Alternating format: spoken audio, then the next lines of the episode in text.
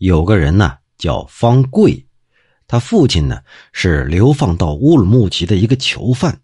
这方贵就说，他曾经在山里头放马，一匹马呀忽然就走丢了，逃走了，他就跟着去找，找着找着吧，就隔着山岭传来了一声凄厉的马的嘶鸣声。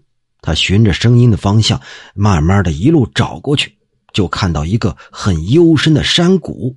那山谷之中啊，有几个怪物，长得又像人又像野兽，身上呢好像是生了鳞片那样毛毛糙糙的，同时又是斑斑驳驳，好像古树一般。头发蓬乱，好像插满了鸟的羽毛，眼珠是突出的，颜色纯白，就像是镶嵌着两个鸡蛋。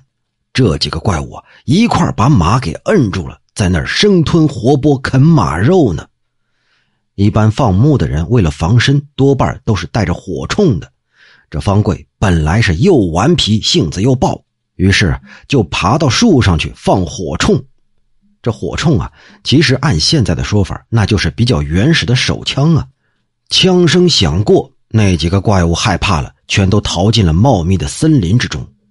那匹马这个时候只剩下半个身体了，有半个身体已经被怪物吃掉了。